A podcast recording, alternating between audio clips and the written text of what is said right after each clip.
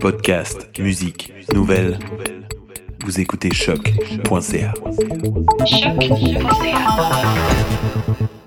Depuis le début de la pandémie, les médias ont souvent parlé des artistes sans vraiment leur donner la parole. Alors, j'ai décidé d'aller à leur rencontre pour faire entendre leur voix et enfin leur laisser la chance de raconter c'est quoi être artiste en temps de Covid. Avec cette série d'entretiens, vous entendrez des créatrices montréalaises en art numérique et musiques électroniques. Dans le deuxième épisode, je discute avec Alice Jarry, artiste en art numérique et chercheur à l'Université Concordia. Je suis Maïté Belmire et vous écoutez Créatique.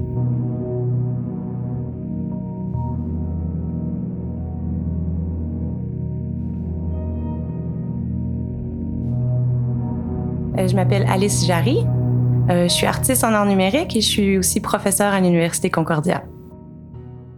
Depuis quand exercez-vous l'activité d'artiste? Ben en fait, euh, je suis artiste. La pratique artistique, je pense que c'est quelque chose qui se développe puis qui se déploie de différentes manières. Euh, j'ai une pratique artistique, je dirais, depuis euh, la fin de mon baccalauréat, le début de ma maîtrise, euh, j'ai passé par d'autres euh, médiums, puis d'autres approches avant d'arriver aux arts numériques. En fait, j'ai un, un, background en art d'impression, donc en sérigraphie. c'est vraiment ça qui m'a bizarrement amené à l'art numérique. Euh, puis, tout en ayant aussi une formation en programmation informatique. Donc, c'est une espèce d'hybride. donc, je dirais peut-être le milieu des années 2000. Ok.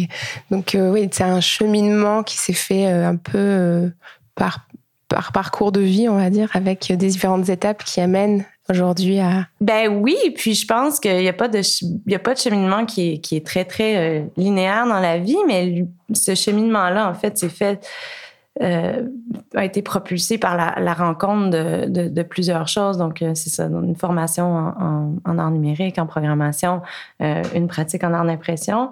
Puis, bizarrement, c'est des, médiums qui peuvent se rencontrer. Puis, de fil en aiguille, ben, tout ça a, évolué vers une pratique en, installation. Est-ce que on considère que on est artiste à partir du moment où on pratique vraiment, qu'on se sent artiste ou qu'on a envie de créer et qu'on peut peut-être mettre du temps avant de, de commencer à créer. Ah, ben oui, très fort probablement qu'on a tous un côté artistique euh, depuis la tendre enfance. Puis je pense qu'il y en a pour qui ça se développe, il y en a pour qui ça, ça bifurque vers d'autres choses.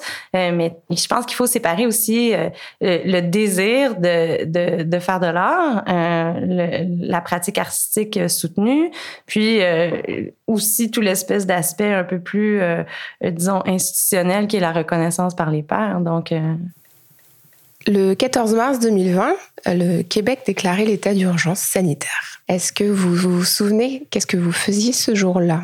Ben, si je pense que je dois peut-être. Euh, qu'est-ce que je faisais le 14 mars? Je pense qu'il faut peut-être retourner au 13 mars où je me rappelle. Euh, J'étais à l'université pour un meeting avec des collègues. Euh, l'université était complètement déserte, il y avait absolument rien. C'était, c'était très proche de la science-fiction, disons. Puis bon, le samedi 14 mars, j'étais très fort probablement en train de euh, lire les nouvelles, me demander qu'est-ce qui se passe, mais euh, ça reste tout de même flou comme souvenir. D'accord, c'est un souvenir plutôt flou. Il n'y a pas une idée précise de le moment où on s'est rendu compte que l'université fermait? Et que euh, ben, là, on ne savait pas quel serait le futur. Mm, non, parce que, bon, je pense qu'au 14 mars, on était pas mal tous conscients de l'existence de la pandémie, euh, avec différents niveaux de crédulité et d'incrédulité, disons. Euh, je me rappelle, j'étais en France à la fin février, je suis revenue euh, vers le 2 mars environ, euh, tout en me disant que les gens qui portaient des masques à l'aéroport étaient complètement euh, parano. Donc, je pense que la mentalité a évolué euh, extrêmement rapidement. À partir du début mars, tout a déboulé puis tout s'est amplifié. Mais je me, je me rappelle pas d'avoir été envahi par un sentiment de panique au 14 mars. Votre activité d'enseignement à l'université, j'imagine, a dû être interrompue certainement dans les jours qui suivent. Est-ce que ça, ça a été un événement euh, plus marquant dans... Ben oui, en fait, euh, euh ah, je, me rappelle que l'université a, tout annulé, les activités et même l'accès à l'université à partir du lundi 16. Euh, ça, ça a été un petit peu plus marquant dans la mesure où non seulement euh, les cours ont dû être donnés en ligne, euh, puis bon, à partir de là, c'était proche de la fin de session, donc c'était pas très... Euh, c'était un enjeu, mais il restait juste quelques semaines. mais je pense que ce qui a été le plus, le plus surprenant, puis peut-être le plus, le plus choquant, dans le sens où euh, ils ont coupé l'accès complet à l'université. Donc, tu laisses en plan euh, ton bureau, ton lab de recherche. Euh, tu sais pas qu'est-ce qui arrive. Ma, je suis pas retournée à l'université depuis euh, justement le, le 12 mars. ma plante dans mon bureau est probablement morte. Il n'y a pas un service minimum de, sauvage, de sauvetage dans les, aires, dans les aires communes du département, oui, mais je pense pas que j'ai averti personne que j'avais une plante dans mon bureau. Je pense que j'ai oublié ça. Est-ce que ce moment où tout bascule, où vraiment on se rend compte que ben, d'un seul coup, ça va être euh, différent dans, les prochaines semaines qui se sont avérées être des mois. Qu'est-ce que vous avez ressenti S'il y a un mot qui résume ce moment-là? Mon cas, euh, peut-être soulagement, si je puis apporter quelques précisions dans la mesure où, bon, euh, le, travail de, de, de, chercheur universitaire est quand même demandant. Puis je me rappelle que la, semaine avant euh, le confinement, euh, puis avant que toutes les infrastructures ferment, euh, je regardais mon agenda de la semaine suivante en me demandant euh, comment j'allais dormir, comment j'allais manger, et puis comment j'allais être capable de donner trois conférences, deux cours, puis assister à je sais pas trop combien de meetings. Donc, de fil en aiguille, à partir du moment où il y a, eu, le confinement, j'ai vu mon agenda complètement se vider, meeting par meeting, conférence par conférence. Et j'ai vraiment pas détesté euh, ce, ce sentiment-là. Avec euh, le ralentissement des activités, comme vous le dites, euh, donc des agendas qui, euh, qui s'allègent, euh, la fermeture des universités et par la même occasion bah, de votre laboratoire de recherche en création, comment diriez-vous que le confinement et la crise de la Covid ont impacté votre travail de, création? J'ai profité de ce moment-là pour faire beaucoup de recherches euh, et, euh, juste aussi assumer que c'était pas possible de travailler dans les infrastructures euh, telles qu'elles étaient avant. Donc, j'en ai profité pour justement réfléchir à des concepts, faire de la recherche sur des, un nouveau programme de recherche, écrire beaucoup. donc, tu pousses la recherche et la création euh, d'une autre manière en disant qu'éventuellement, tu vas pouvoir retravailler euh, euh, de manière plus tangible, simplement parce que ma recherche est, est, est liée aux, matériaux. Donc, euh, qu'est-ce que tu fais avec tous les matériaux que tu as laissés en plan dans un espace auquel tu n'as plus accès? Puis, euh, ça m'a permis de réfléchir autrement aussi, puis de, de, repenser le rapport au temps dans le travail, dans le sens, ça pose des questions sur après quoi tu cours. Donc, quelque chose qu'on a beaucoup entendu, notamment dans les médias, c'est euh, la réinvention des pratiques. Comment se réinventer et, euh, et être euh, et créatif. Ouais. Est-ce que c'est des choses qui ont fait écho chez vous Et est-ce que vous vous êtes senti concerné par comment on parlait des artistes dans les médias? Je dirais que oui. Euh, je dois reconnaître que dans mon cas particulier, en étant à la fois artiste en art numérique, mais aussi chercheur à l'université, euh, j'évolue dans un milieu qui est somme toute euh, euh, privilégié, dans le sens où j'ai une sécurité d'emploi. Euh, j'ai pas eu à me poser des questionnements de niveau, euh, disons, financier. Euh, c'est pas le cas de beaucoup de gens que je connais et la majorité. Donc, évidemment, ça, ça cette crise-là, cette pandémie-là a souligné la, précarité d'un milieu, euh, mais aussi, je dirais, le dynamisme, puis, euh, disons, la réactivité d'un milieu. Parce que je pense que oui, euh, c'est nécessaire de se réinventer, c'est nécessaire de, trouver d'autres moyens de travailler, mais aussi, il faut être capable de dire est-ce que ça c'est pour toujours? Est-ce que c'est temporaire? Euh, puis est-ce que est-ce que je me mets soudainement à faire du net art parce qu'il y a une pandémie ou je pense pas que que que les gens vont aller jusque là et pour toujours? Je pense qu'il il va avoir probablement, dès qu'on le peut, un retour puis un besoin euh, d'aller vers la physicalité puis la matérialité puis le, disons, le, rapprochement après toute cette distanciation. Euh, puis je peux très bien comprendre que des gens, par exemple, qui avaient des expositions euh, qui étaient prévues euh, pendant le, disons, le pic du confinement, ont dû se réinventer, faire des visites virtuelles. Puis ça, je trouve que ça peut être intéressant parce que pour le futur, ça ouvre des portes sur les nouvelle manière d'appréhender euh, l'art visuel, l'art numérique, la musique et puis tout ça. Après, est-ce que ça doit devenir un critère institutionnel à long terme, c'est-à-dire est-ce qu'on doit imposer aux artistes de, disons, euh, euh, cocher la case diffusion en ligne dans tout ce qu'ils vont proposer, je pense que ça c'est trop demandé, puis ça va ça va amener une forme de disons uniformisation des pratiques qu'on veut peut-être pas à long terme. Mais bon, il y a eu ce mouvement là de ok, il faut que ça se fasse parce que s'il y, a une, il y a une urgence. À partir de là, je pense que bon, euh, c'est comme la question de est-ce que justement, est-ce que tu veux euh, ancrer ça dans les pratiques, puis ou est plutôt, est-ce que tu veux institutionnaliser cette problématique-là? Euh, j'espère que non, en fait.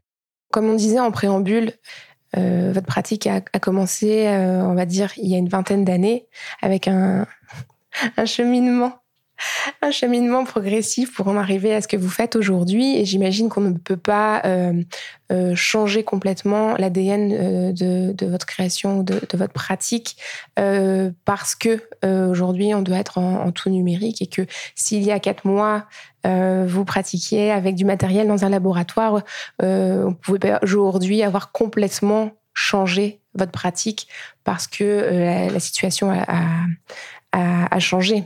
J'imagine que ça prend aussi un temps euh, d'adaptation et de, pour se réapproprier les, nouvelles conditions.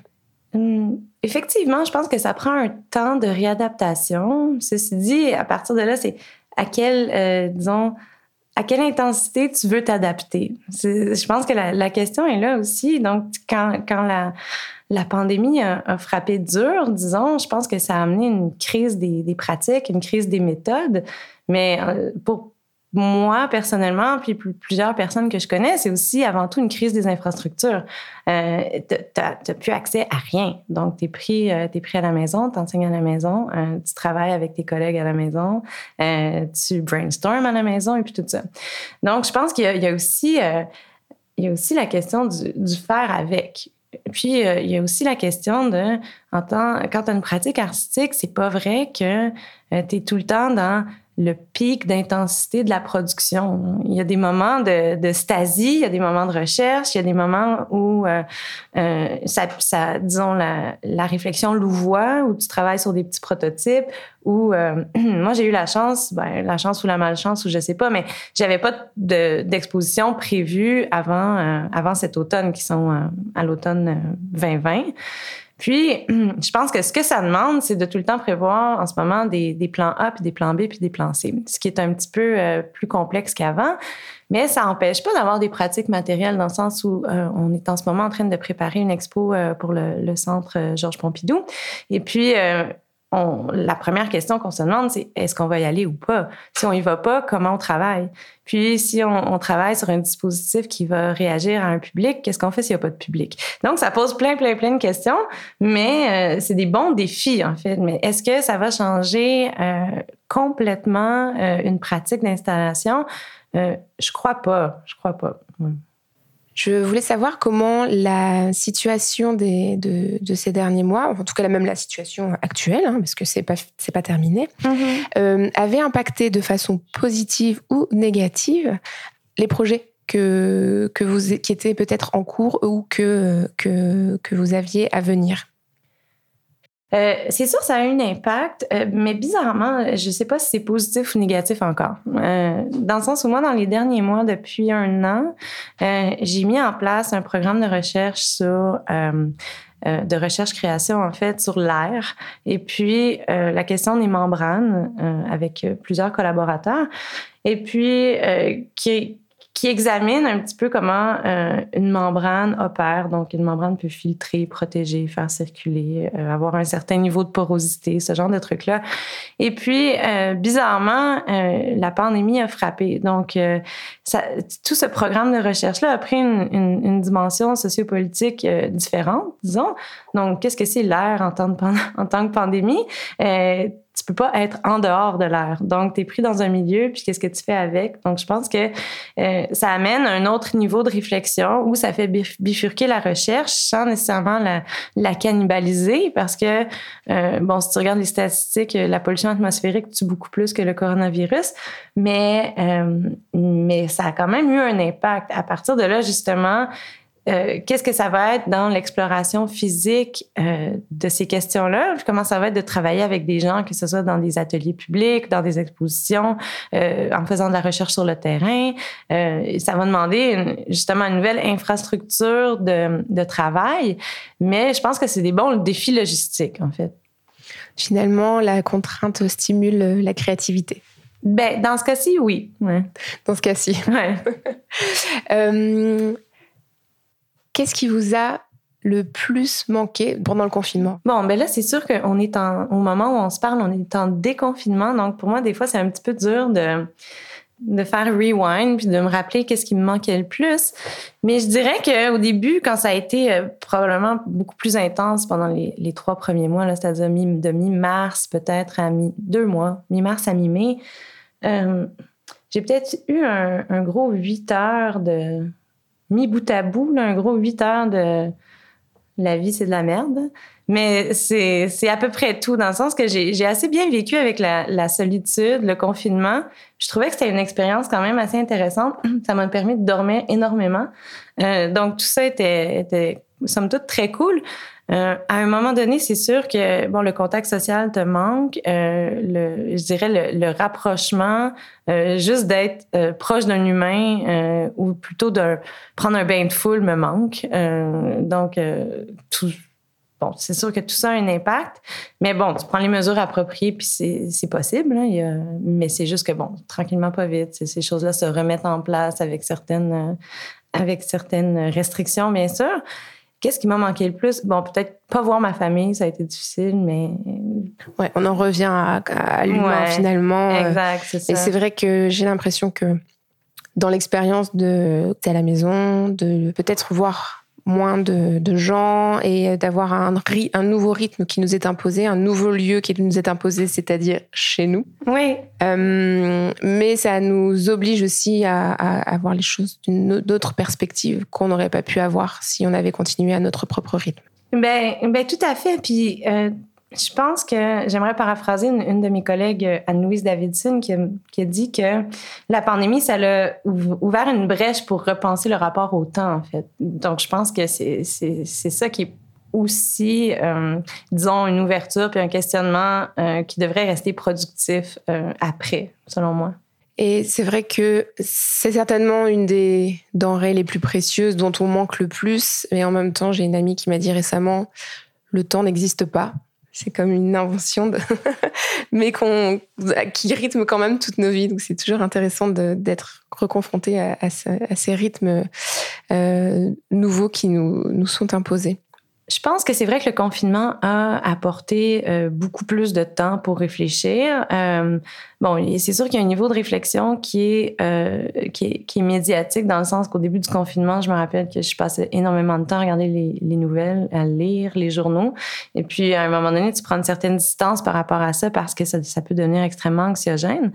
Euh, puis, euh, au niveau de ma pratique, c'est sûr que ça a amené une période de réflexion, euh, puis une période de recherche qui était très, très fertile dans le sens que ça, ça a ouvert plein de pistes pour le futur. Bon, qu'est-ce qui va être réalisable, qu'est-ce qui va, qu'est-ce qui le sera pas, c'est, encore à déterminer. Mais je pense qu'au niveau, euh, disons, plus euh, sociétal, c'est sûr que ça amène une prise de conscience parce que, bon, t'es, es à la maison, t'es confiné, t'es, disons, coupé de, premièrement, ta communauté proche qui est la communauté artistique, mais t'es aussi coupé de communautés qui sont beaucoup euh, plus impactées par la pandémie.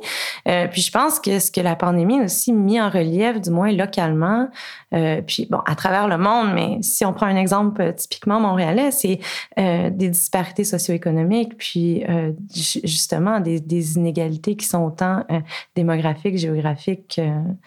Euh, que, que, justement socio-économiques. Donc, c'est, je pense que ça a mis en relief justement des, des, zones de fragilité dans, la société. Et puis après, tu te dis, bon, OK, comment je peux m'impliquer? Comment je peux euh, justement intervenir là-dedans quand ça va être possible? Mais ça a mis en lumière, euh, bon, qu'on pense à la situation dans les CHSLD ou à des quartiers, par exemple, comme euh, Montréal-Nord ou Saint-Michel, où c'est des communautés qui ont été énormément impactées par la, pandémie à un certain moment. Tu te dis, OK, ben, il y, a quelque chose qui se passe là, puis il y a clairement un nœud politique, socio-économique qui fait en sorte que la situation arrive. Donc, qu'est-ce qu'on peut faire pour ça? Est-ce qu'il y a quelque chose qui va changer complètement dans, dans votre vie euh, à, partir de cette année? Est-ce que euh, peut-être vous avez pris la décision de ralentir le, rythme ou en tout cas de reconsidérer justement l'agenda comme on disait en voyant les, les rendez-vous s'annuler avec le début du confinement? Est-ce qu'il y a eu une prise de conscience par rapport à ça pour justement avoir de, un nouveau rythme dans votre vie? Euh, je pense que oui. Euh, sauf que, est-ce que ça va être euh, possible de tenir ça? Donc, je regarde l'agenda des trois prochaines années, puis je me dis, ah, tiens, j'ai pas tant appris de mes leçons. ceci dit, bon, c'est sûr que tu, prends beaucoup plus de temps pour justement pour réfléchir, pour mettre en place des stratégies où tu peux te préserver. je pense que ça, c'est une des leçons. Mais aussi, il y a, il y a je pense que la, question de la résilience est quelque chose euh, à, souligner dans la mesure que pour moi, puis probablement pour tout le monde, bon, il y a la question du, faire avec. Donc, euh, comment tu, fais avec, euh, avec le trouble? Donc, comment tu fais avec la situation actuelle, puis comment tu peux tu t'adapter du mieux que tu peux. Là? Alice Jarry, merci beaucoup euh, pour euh, avoir pris le temps de nous partager votre euh, expérience de, de, cette année de, de, pandémie. Bonne continuation pour les projets qui s'en viennent, qui sont nombreux. J'espère que vous pourrez aller en France pour votre prochain projet. J'espère aussi. Et puis, bah bon, bonne chance pour les trois prochaines années déjà remplies. Merci, merci beaucoup. Au revoir.